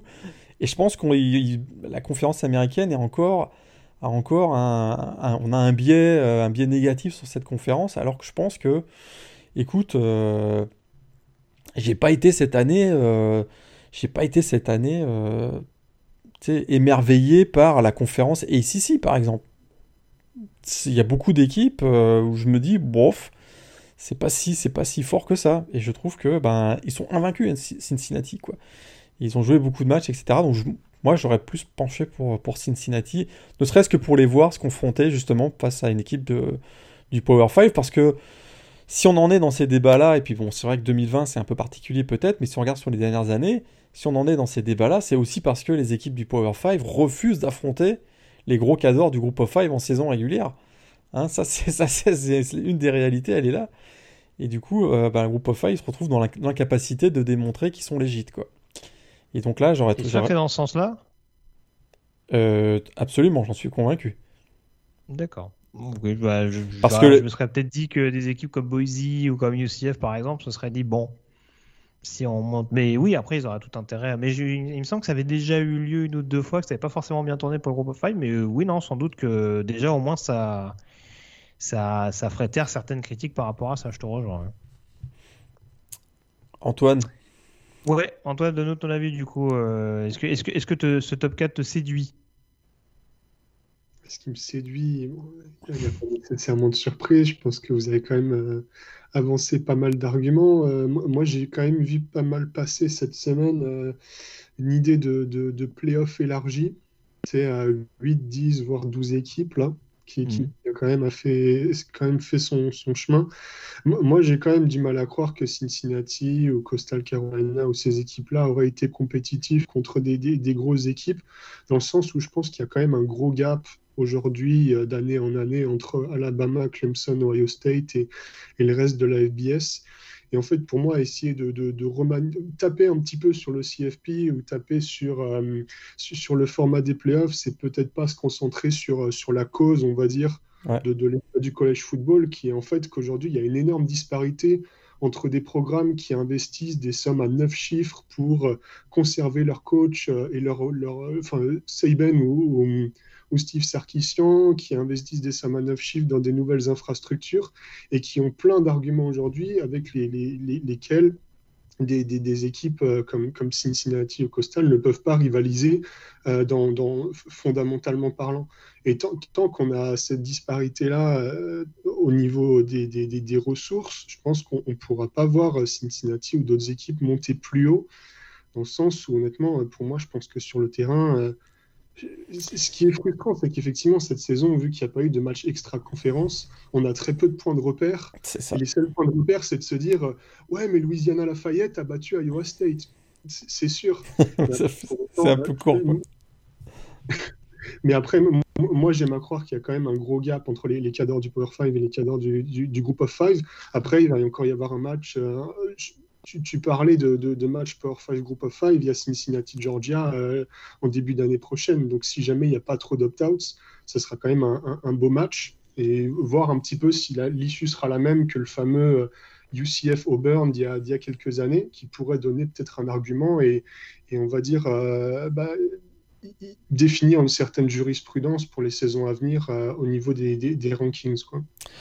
Et un tout dernier petit, tout dernier petit mot pour, pour ma part. Euh, c'est vrai que souvent on parle des audiences, que bah, money, money, money, puis qu'il faut placer des gros programmes.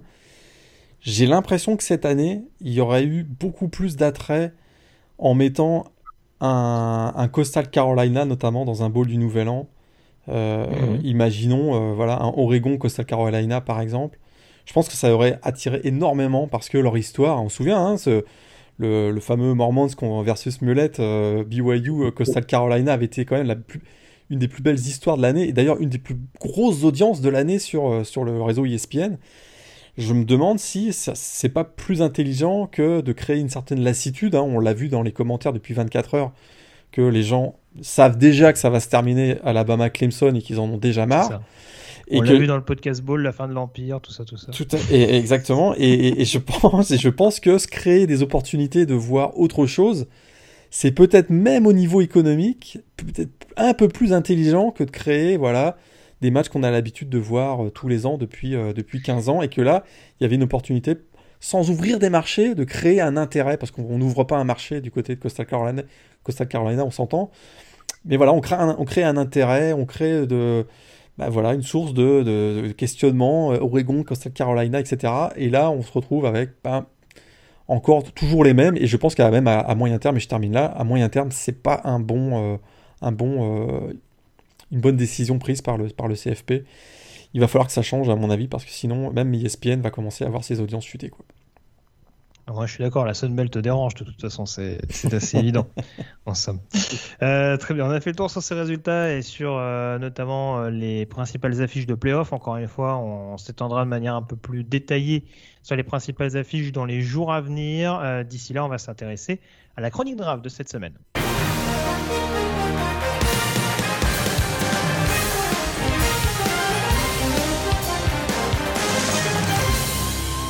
On y donc avec notre top 5 hebdomadaire et on vous le dit, il y a du mouvement cette semaine. Là, euh, là on a pris, on a pris les choses à bras le corps. Là, on a dit ça suffit, il faut arrêter. C'est finale de conférence, euh, c'est costard pour tout le monde.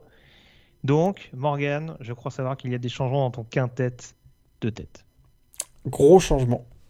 Ah, pas en place numéro, pas, pas à la Oh, première Trevor place. Lawrence est numéro un. Trevor Lawrence. euh.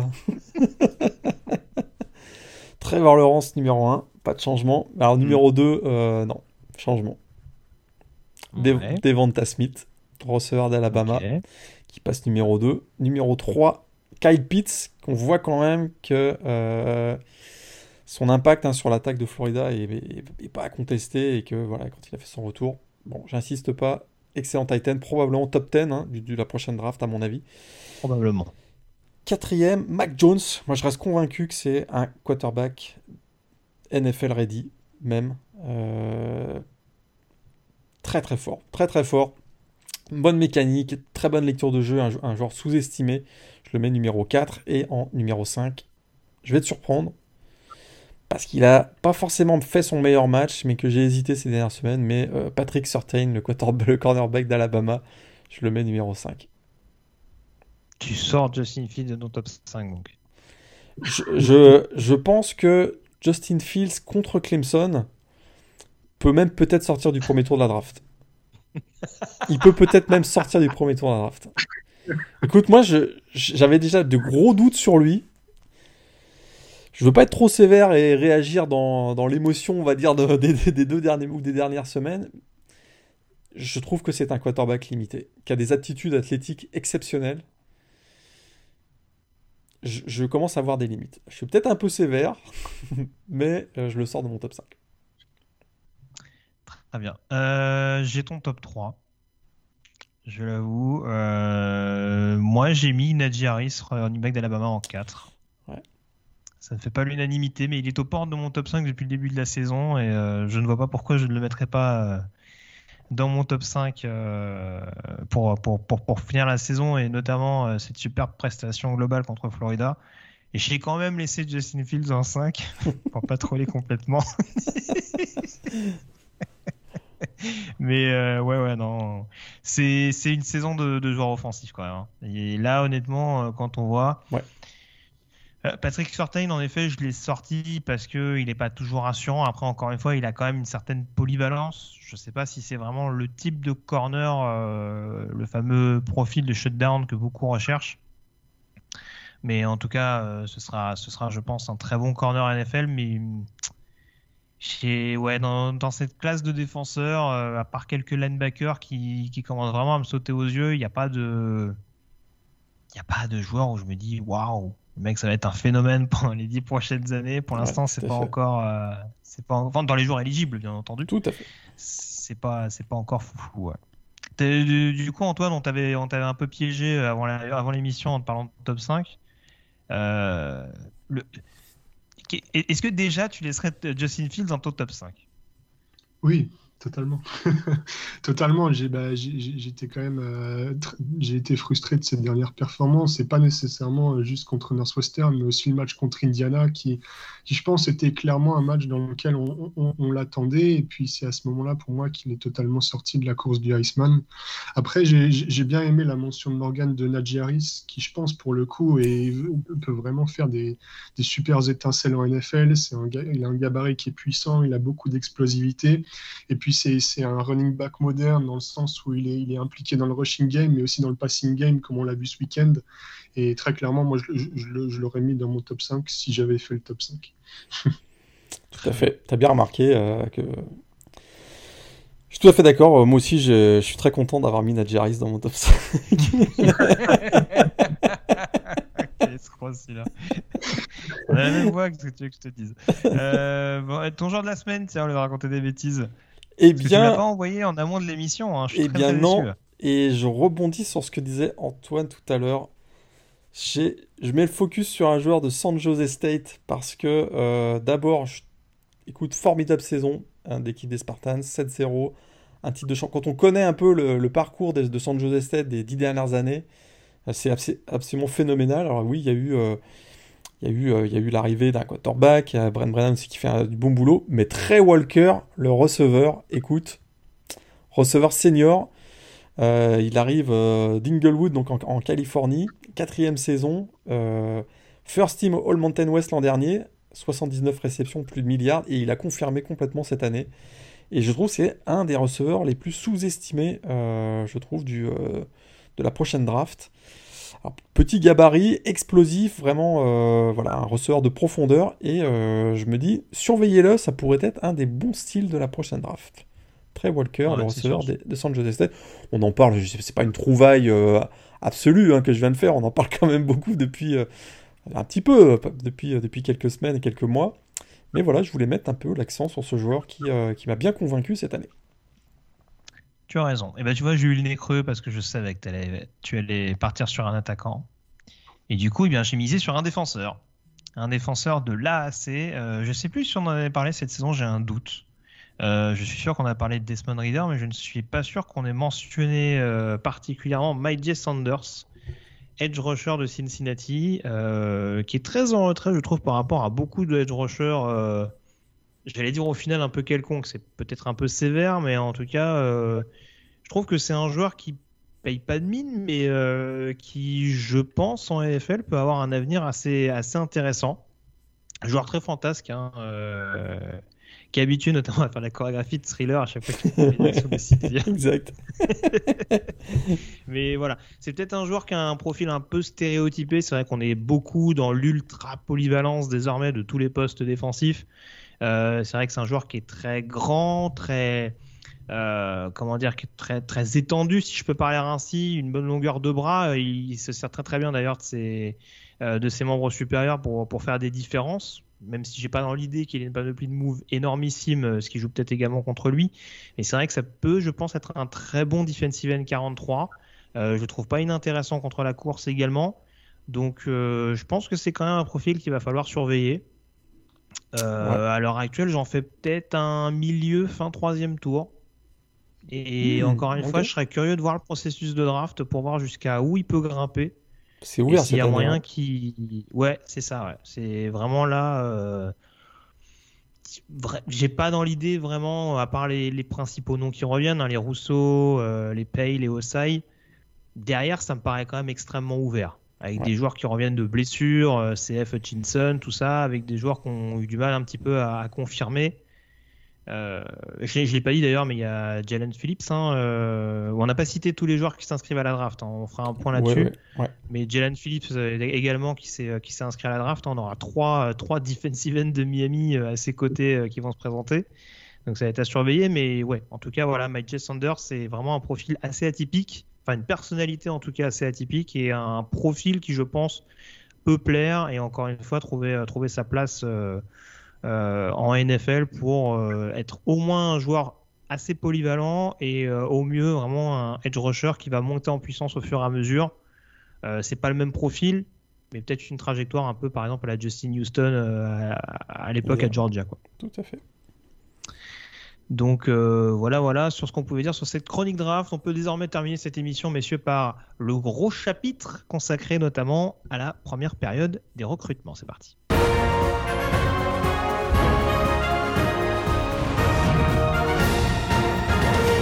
Ça s'est donc ouvert le 16 euh, euh, décembre dernier, hein, donc euh, le mercredi de la semaine dernière, donc la première vague de recrutement consacrée donc aux joueurs lycéens, une campagne donc forcément pour le moins particulière hein, au vu des, des circonstances. Hein. alors déjà la première question qu'on a le droit de se poser sur ce recrutement, il s'est passé pas mal de choses avec beaucoup d'acteurs pour le moins habituels, Je pense qu'il y, a quand même quelques programmes qui vont revenir euh, pas mal en avant. Euh, juste, j'ai vu quand même passer beaucoup d'éléments qui mettaient en avant le fait que on avait quand même une promotion assez séduisante. Euh, est-ce qu'il faut s'attendre à une classe vraiment détonnante de freshmen et plus est-ce qu'il faut s'attendre plus particulièrement à un poste qui sera peut-être plus mis en avant à l'horizon 2021 Antoine, tu Antoine ou Morgan, hein, je vais pas citer de nom, mais le premier qui s'est inspiré par cette question. Bah, juste, le, top 20, le top 20 est assez exceptionnel. Je sais pas ce que tu en penses, euh, Antoine, mais il y a dans le top 20 individuel, il y a quand même il y a des sacrés, il y a des sacrés clients là, comme on dit là, qui risquent euh, d'avoir un gros impact dès la saison prochaine. Et d'ailleurs, parmi ce top 20, il y en a encore 3 qui ont pas fait leur 4 qui n'ont pas fait leur annonce puisque Terence Lewis du côté de donc le linebacker du floridien du côté de Auburn n'a pas encore annoncé son son choix. Mais euh, ouais, c'est une grosse. Je trouve que c'est une très bonne promo cette année en, 2021 a priori quoi. Donc plutôt, plutôt sur les edge rushers du coup? Alors, c'est sûr que dans le top 5, on a, on a trois, euh, trois edge rushers. Hein. On a Corey Foreman, donc, qui n'a pas encore fait son annonce, qui semblerait aurait fait son choix. Il s'est un peu fuité. Euh, nos amis de Max Preps auraient fuité l'information qu'il voilà, il se serait engagé avec USC, mais ce sera officiel qu'au début du mois de janvier, a priori. On a euh, comme euh, pass rusher, on a aussi GT euh, Tumolao qui a non plus, non plus n'a pas fait officiellement son annonce, mais ça devrait être du côté de Ohio State normalement, et il devrait rejoindre donc Jack Sawyer, qui aussi donc lui a, comité et signé du côté donc de Ohio State. Ça c'est vraiment les voilà des 5 étoiles au poste de, edge rusher qui sont a priori les voilà donc, parmi les 5 les cinq meilleurs. On a le premier le premier quarterback, bah, c'est Caleb Williams, hein, on en avait déjà parlé, mais qui avait donc, euh, qui avait annoncé son, son, son, commit et sa signature du côté de Oklahoma. Ça, c'est euh, parmi les, grosses arrivées. Parmi donc les, dans, le top 10, hein, on, a, bah, on a Emeka euh, Egbuka, donc le receveur, qui a aussi signé du côté de Ohio State. Et puis un joueur que j'aime beaucoup aussi qu'il va falloir surveiller parce qu'on a une super classe du côté de Miami, on va peut-être en reparler. On a deux joueurs dans le top 15, hein, et notamment Leonard Taylor, le defensive tackle qui a donc euh, annoncé donc son commit et a signé du côté euh, de Miami. Il arrive avec James Williams, le meilleur safety de cette promo. Et puis il y a eu le bon coup. Hein. Le bon coup, c'est que euh, de Miami dans cette promo, là on sort du top, top 15, mais c'est la signature de, de, Jack, Garcia, donc le, quarterback, qui avait annoncé son décommitment du côté de USC et qui arrive et qui vient euh, voilà, combler un gros manque hein, du côté de Miami. Euh, c'était le poste de quarterback et son arrivée fait du bien du côté donc, des Hurricanes. Et du coup, tu as tout dit. Hein. T'as pas laissé un morceau à Antoine. C'est pas bien ça.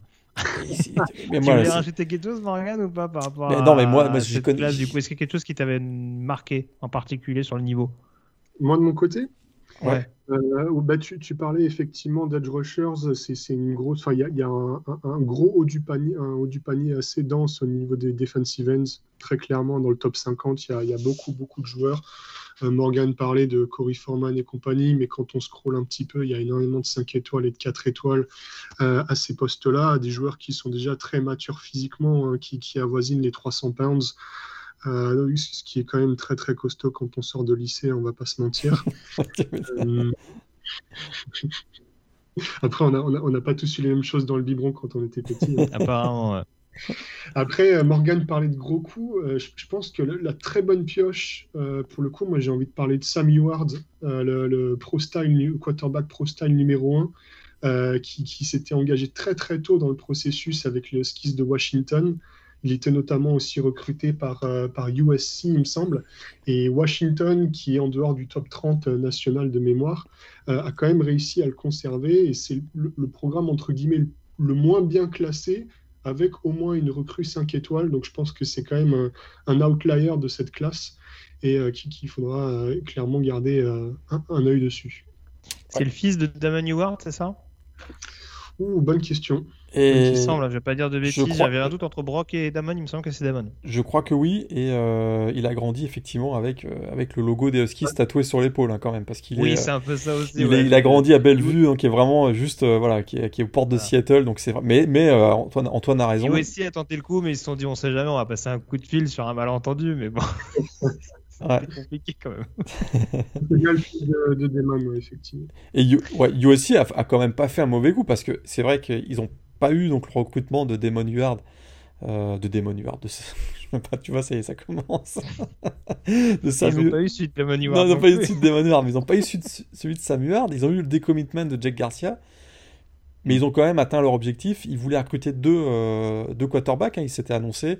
Ils les ont eu avec notamment donc, le gunslinger euh, Jackson Dart, hein, qui est 103e national. Et euh, ils avaient aussi donc, la confirmation du, commitment de, Miller Moss. Donc c'est deux, quarterbacks 4 étoiles qui arrivent du côté du US6. ouais, ils n'ont pas eu Samuard, mais ils s'en sortent pas si mal que ça quand même. C'est ça. C'était important au moins d'avoir un quarterback et USC a réussi à le faire. Euh, je vais enchaîner directement. Du coup, euh, Antoine, si on s'intéresse du coup à la plus belle classe de cette première vague de recrutement 2020, ah, quel programme te vient en tête Comme je, je, me pose la question. Au hasard, hein, au hasard, très clairement. Non, mais je pense qu'il faut qu'on parle d'Alabama. 24 commits actuellement, avec un total, d'après 247sport.com, de 319 points. Pour information, ils, sont, ils ont actuellement la, quatrième meilleure classe all-time. Il leur faut 323 points, littéralement euh, un ou deux, quatre ou cinq étoiles d'ici la deadline de février, pour avoir la meilleure classe de tous les temps depuis que 24-7 classe les prospects, c'est-à-dire 1999. Alors que pourtant, on rappelle, hein, euh, ils, étaient quand même pas mal bousculés ces dernières années, hein, notamment par Clemson et bien sûr l'émergence de, Georgia avec, avec Kirby Smart qui est un bon recruteur. Donc euh, on voit que, et sur le terrain et en termes de recrutement, Bama a l'air de rebondir, hein, Morgan. Euh, c'est hallucinant. Hein. C'est sûr que euh, quand on regarde leur, classe, bah, on avait des doutes. Hein. C'est vrai qu'ils avaient, ils avaient, au printemps dernier, on se posait des questions. On voyait que ils avaient, ils avaient du mal à conclure. Ils avaient des commitments qui n'arrivaient pas. On se posait des questions. Est-ce que Saban, ça y est, c'est terminé? Là, il a remis tout le monde d'accord. Parce que c'est vrai qu'ils avaient, ils ont réussi à, avoir donc les signatures des joueurs dont on s'attendait qui signent du côté d'Alabama, mais Antoine, je sais pas ce que, tu en penses, mais on n'attendait pas vraiment, euh, on les attendait pas vraiment actifs sur, euh, sur au niveau des flips. Et ils en ont eu deux beaux, notamment du côté des LSU, qu'ils ont été chercher du côté des LSU. Les, flips, juste pour préciser, c'est les changements de décision. Hein. Oui, les, les volte-face, comme on dit, ou les faux bons des dernières minutes, pour deux, joueurs, euh, notamment donc le receveur Jojo Earl, qui s'était engagé avec LSU et qui, le jour de l'ouverture donc de leur signing day, a signé à Alabama. Et on avait donc le defensive end Kinnukot, même chose. Euh, donc là, deux joueurs du top 200 euh, qui étaient bien classés. Et là, donc du coup, Alabama bah, s'est retrouvé avec, euh, avec une classe absolument monstrueuse parce qu'on sait déjà qu'ils ont, ils ont déjà 5 joueurs 5 étoiles qui ont, qui ont signé. Le joueur de ligne offensive, Jesse Latam, qui est bah, le top 2 national actuellement. Accompagné par. Ben, ils ont, écoutez, ils ont, ils ont, ils ont les deux meilleurs offensive tackles hein, du pays, Jesse Latam et Tommy Brockmeyer. Derrière, ils ont Dallas Turner, qui est aussi un joueur du top 10, euh, donc un defensive end. le, troisième meilleur defensive tackle du pays, Damon Payne. Euh, et puis, donc, on, a, on en avait beaucoup parlé cet automne, l'arrivée du meilleur cornerback du pays, Gakwincy McKinstry. Bravo. C'est. Euh, moi, je galère. Hein. Ouais, et puis ils ont, ils ont 4 receveurs. Écoute, ils ont 4 receveurs du, euh, parmi les 10 meilleurs. 4 des 10 meilleurs receveurs de cette classe 2021 se sont engagés du côté de Alabama. Donc euh, les Jackory Brooks, Jojo Earl, j'en ai parlé, donc qui avait commit à LSU. Euh, Adji Hall et Christian Leary. Enfin, c'est absolument fou, effectivement. Il leur manque, comme disait Antoine, un 4 étoiles, peut-être 2 et ils auront la, meilleure classe de, recrutement de, tous les temps. On se souvient que euh, bah, celle de Florida avait été, euh, été pas mal il y a quelques années. Donc, euh. On peut même plus dire il manque un kicker en fait, c'est ça qui est, c'est ça qui est triste.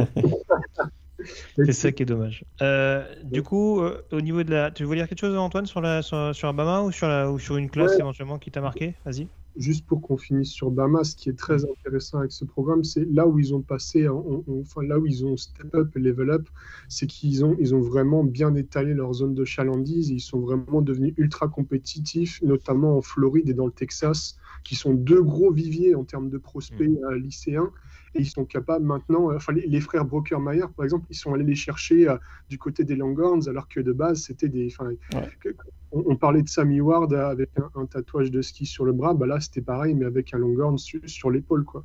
Mm. Et donc ils, ont vraiment euh, réussi à développer, enfin, étaler cette zone de chalandise et on, sent vraiment que bah, ces performances-là se font au détriment notamment de programmes comme Texas ou LSU, etc. C'est ça qui est très très fort et où euh, Alabama n'était pas si performant que ça il y, a encore quelques années. quoi.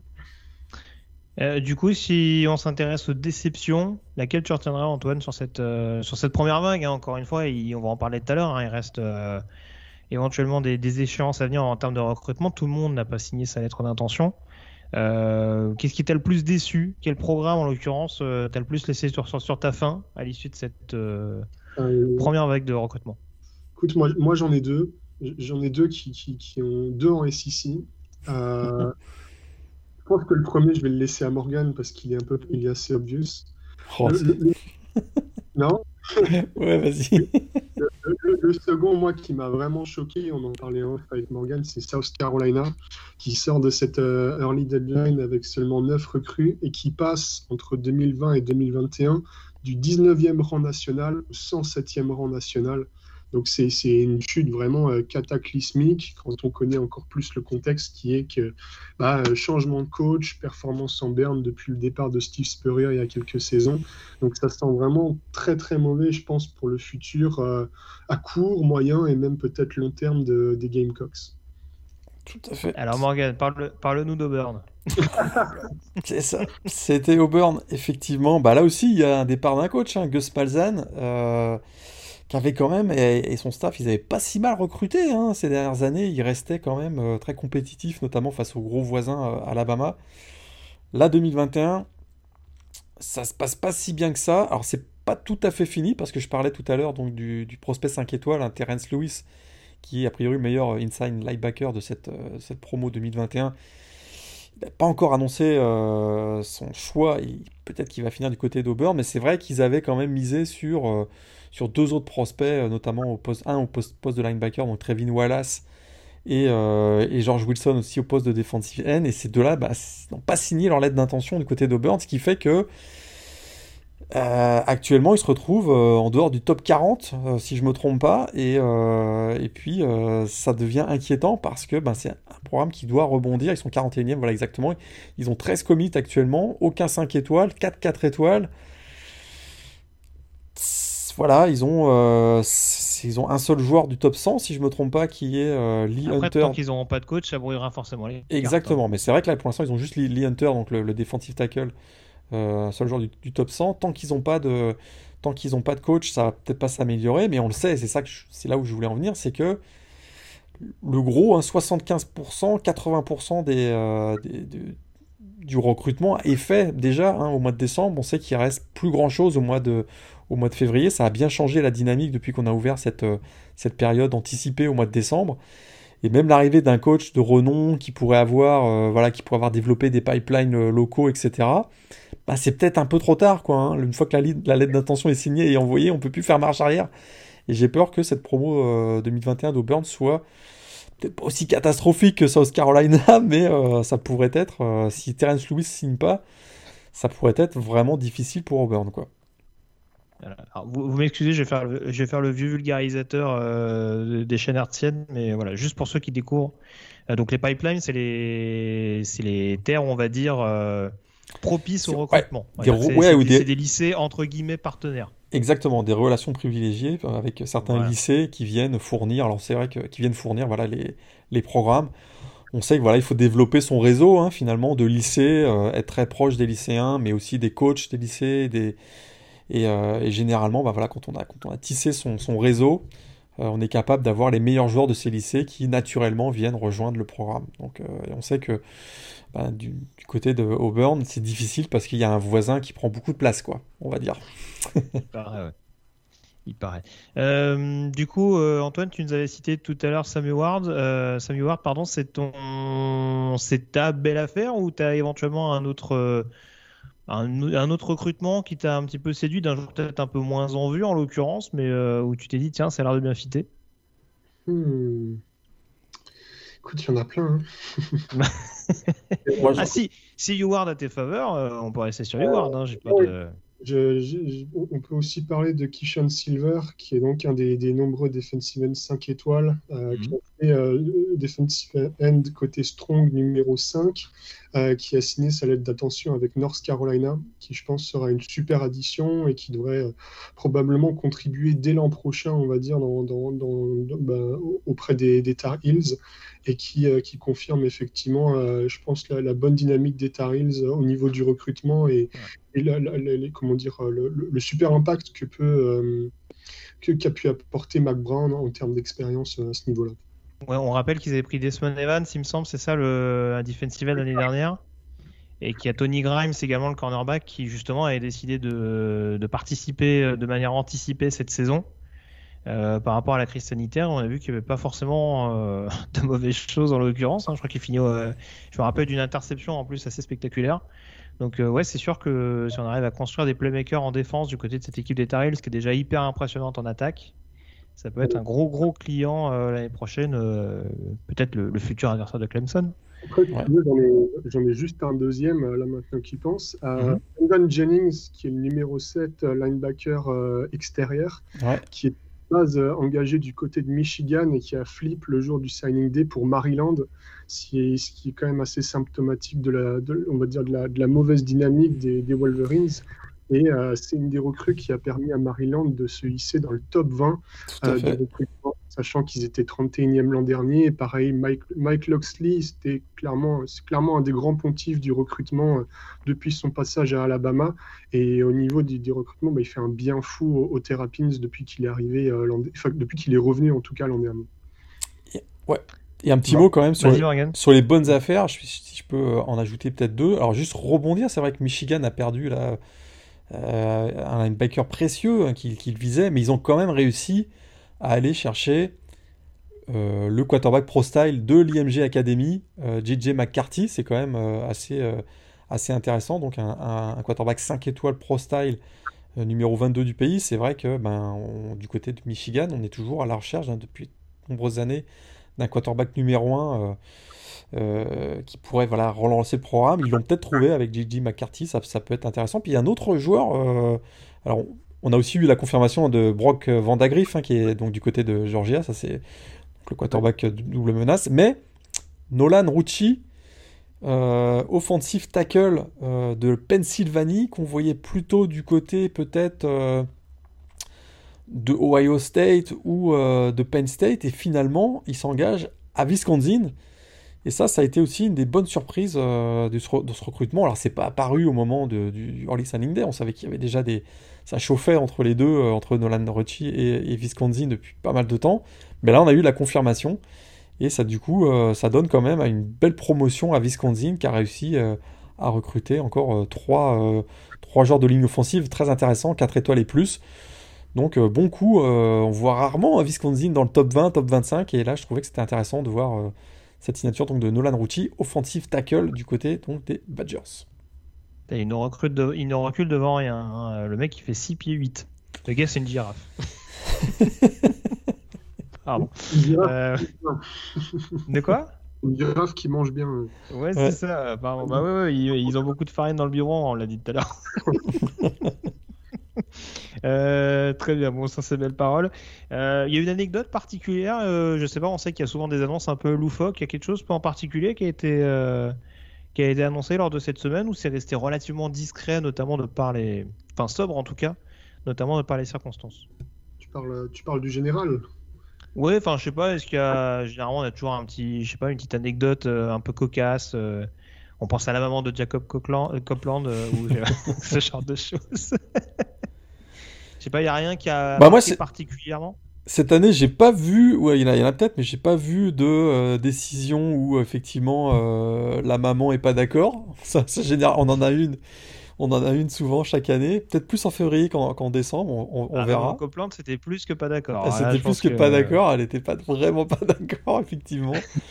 Euh, je remarque quand même que sur, sur, les réseaux sociaux notamment, on est de plus en plus créatif dans les annonces. Hein. Il y a des mises en scène de plus en plus. Ça, c'est à peu près généralisé n'y a pas forcément un seul, euh, un, seul au niveau individuel, mais euh, ça c'est assez euh, spectaculaire. Moi, je, retiendrai peut-être, alors c'est pas forcément cocasse, mais la signature du fils de Ron Paulus à Notre-Dame, c'est quand même assez exceptionnel. Quarterback deux étoiles qui, qui jouera probablement pas, mais c'est pas grave, c'est pour l'histoire. C'est pour l'histoire, exactement. Et attends, tu, tu, tu, peux être surpris, attention, on sait jamais. Hein. Euh, Ron Paulus quand même. Pour ceux qui pour ceux qui, qui, veulent se rappeler des bons souvenirs, il y a toujours les les yearbooks hein, qui qui retracent toujours le, milieu des années 90 hein, pour parler de cette formidable époque de Notre-Dame. Ouais. Ah, c'était tellement le quarterback d'une génération que Lou Holtz a dit non c'est bon j'arrête. c'est ça. Il a dit c'est bon. Je pense que je verrai pas mieux. Même, même Dishon Kaiser, je verrais pas mieux. Euh, du coup, pour finir sur cette euh, campagne de recrutement, euh, alors concrètement, qu'est-ce qui reste en termes d'échéance? On l'a dit, encore une fois, il y a pas mal de joueurs qui doivent encore se décider sur leur avenir. C'est quoi le programme? Est-ce qu'on reste toujours sur un deadline fixé à février? J'ai vu passer des annonces, notamment pour début janvier. Comment ça va se passer d'un point de vue ouais, planning, calendrier exactement? Est-ce que. Est-ce que tu peux nous en dire plus, Antoine ou Morgan d'ailleurs? Euh, bah écoute, il y a effectivement la, deuxième deadline de, début février hein, qui bouge pas. Après, il y a quand même une grosse échéance. En fait, début janvier, plus précisément le 2 janvier, il devait y avoir le l'Under Armour All American Bowl, euh, qui n'aura malheureusement pas lieu pour euh, cause de Covid, mais ils ont quand même décidé d'organiser un All American Bowl Show euh, en virtuel dans lequel en fait il distribue, il ferait une petite cérémonie en distribuant les maillots euh, à distance. Je ne sais pas trop comment ça va se passer en termes de logistique, c'est un peu curieux. Mais pour autant, c'est une deadline qui a été retenue par plusieurs prospects, notamment Cory Foreman et euh, attends. Bah, justement, là, j'avais la page, mince. Bah, notamment Cory Foreman, pas mal de, de, joueurs 5 étoiles ont retenu cette date pour annoncer leurs commitments. Euh, donc voilà, j'ai Corey Foreman, j'ai Tristan Leith, j'ai également euh, Terence Marshall et Saïr euh, Wright, qui sont tous des joueurs 4 ou 5 étoiles qui ont choisi cette date donc pour annoncer leurs commitments, qui devraient encore faire bouger pas mal de dominos, hein, dans le sens où on parlait de cette classe de defensive end qui est plutôt costaud. le commitment de Corey Foreman va très clairement faire tomber dominos et notamment influencer le choix de JT Twimoloau.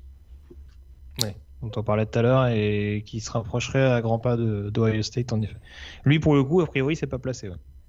en tout cas, il n'a pas annoncé de date précise euh, non, il a, son annonce. Non, il a réduit sa liste, il est passé de, 5, de, 7 à 5. Euh, il a fait sauter Oregon, il me semble, et encore une autre, je ne sais plus exactement. Mais après, pour, pour l'instant, c'est Ohio State qui tient la corde, effectivement. Très bien. Morgan, tu voulais rajouter quelque chose sur, euh, sur ces échéances à venir?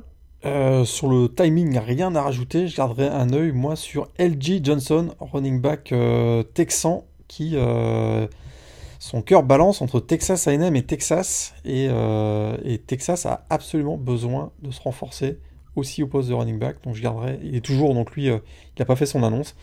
Je, garderai un œil là-dessus. Sinon, sur les échéances, rien à rajouter. Antoine a tout dit. On a Corey Forman juste, hein, il aurait déjà signé sa lettre. Hein. Euh, qui aurait déjà été envoyé dans l'université pour laquelle il va jouer l'année prochaine. Mais ils se sont mis d'accord pour. Déjà dans l'enveloppe.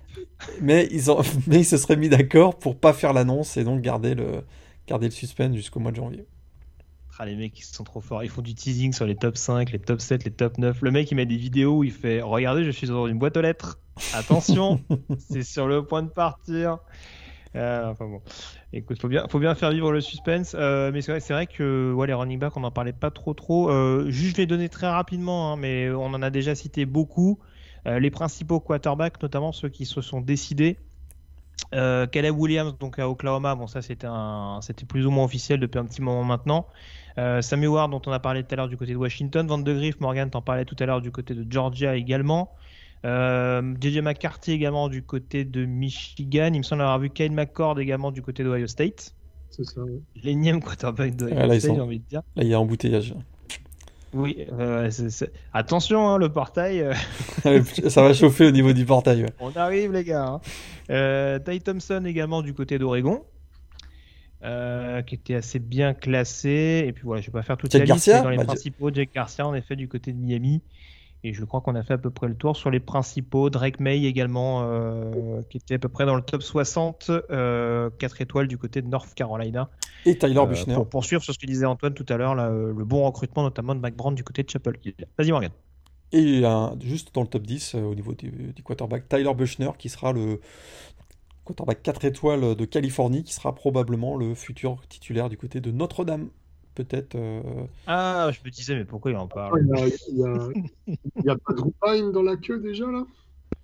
Ah bah, il y en a, il y a, y mais euh, écoute, euh, on verra. Hein, en tout cas, en 2021, en 2021, c'est c'est Tyler Buchner donc a été le bon coup de, de, Notre-Dame. Absolument. Très bien. Bon, bah écoute, on attendra de suivre ça avec une grande impatience. Il fallait forcément terminer ce podcast en parlant de Notre-Dame.